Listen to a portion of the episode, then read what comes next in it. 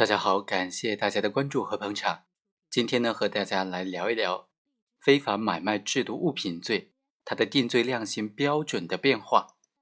在刑法修正案九和刑法修正案九之前呢，非法买卖制毒物品罪呢，它的定罪量刑是发生很大变化的。现行的刑法，也就是修正案九之后啊，第三百五十条就规定说，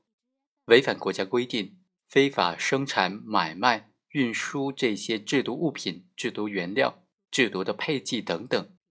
那么就构成非法生产、买卖、运输或者是走私制毒物品罪，面临的刑期是三年以下有期徒刑；如果是情节严重，就处三年以上七年以下有期徒刑；情节特别严重的话，处七年以上有期徒刑，并处罚金或者没收财产。明知他人制造毒品而为他生产、买卖、运输这些制毒物品的话，就以制造毒品罪的共犯来论处。这个罪名的量刑呢，在刑法修正案九前后就发生了变化了。在刑法修正案九之前呢，第三百五十条就规定，违反国家规定、非法的运输这些用于制造毒品的原料或者配剂进出境，或者是违反国家规定。在境内非法买卖这些制毒物品的话，就构成走私制毒物品罪，或者是非法买卖制毒物品罪，处三年以下有期徒刑、拘役或者管制，并处罚金；数量大的就处三年以上十年以下有期徒刑，并处罚金。在很多案件当中啊，尤其是发生在二零一五年的十一月份前后的这些案件呢，就有一个从旧兼从轻的这个。法律适用的问题了。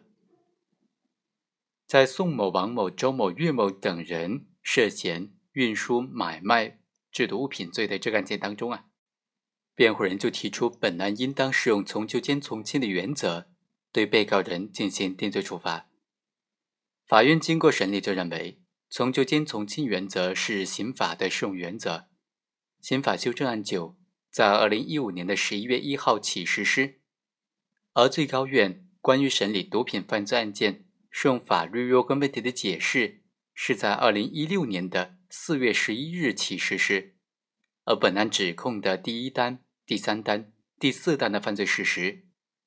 各个被告人的犯罪行为都发生在二零一五年的十月三十一日之前，所以呢，对这三起犯罪事实，应当适用从旧兼从轻的原则，对被告人进行定罪处罚。而对于起诉书指控的第二起犯罪事实，被告人虽然在二零一五年十一月份生产出来了这些制毒物品盐酸羟亚胺，但是在二零一五年十月三十一日之前已经开始实施了，他的行为持续到了二零一五年的十一月份，而且最高院关于审理毒品犯罪案件适用法律若干问题的解释。从二零一六年的四月十一日起来实施，公诉机关也提出本案应当适用从旧兼从轻的原则来定罪处罚，所以呢，法院就认为各个被告人实施犯罪期间，其所实行的法律是一九九七年修订的刑法，而且量刑是更加轻的，所以根据从旧兼从轻的原则，应当适用刑法修正案九之前的刑法。好，以上就是本期的全部内容，我们下期再会。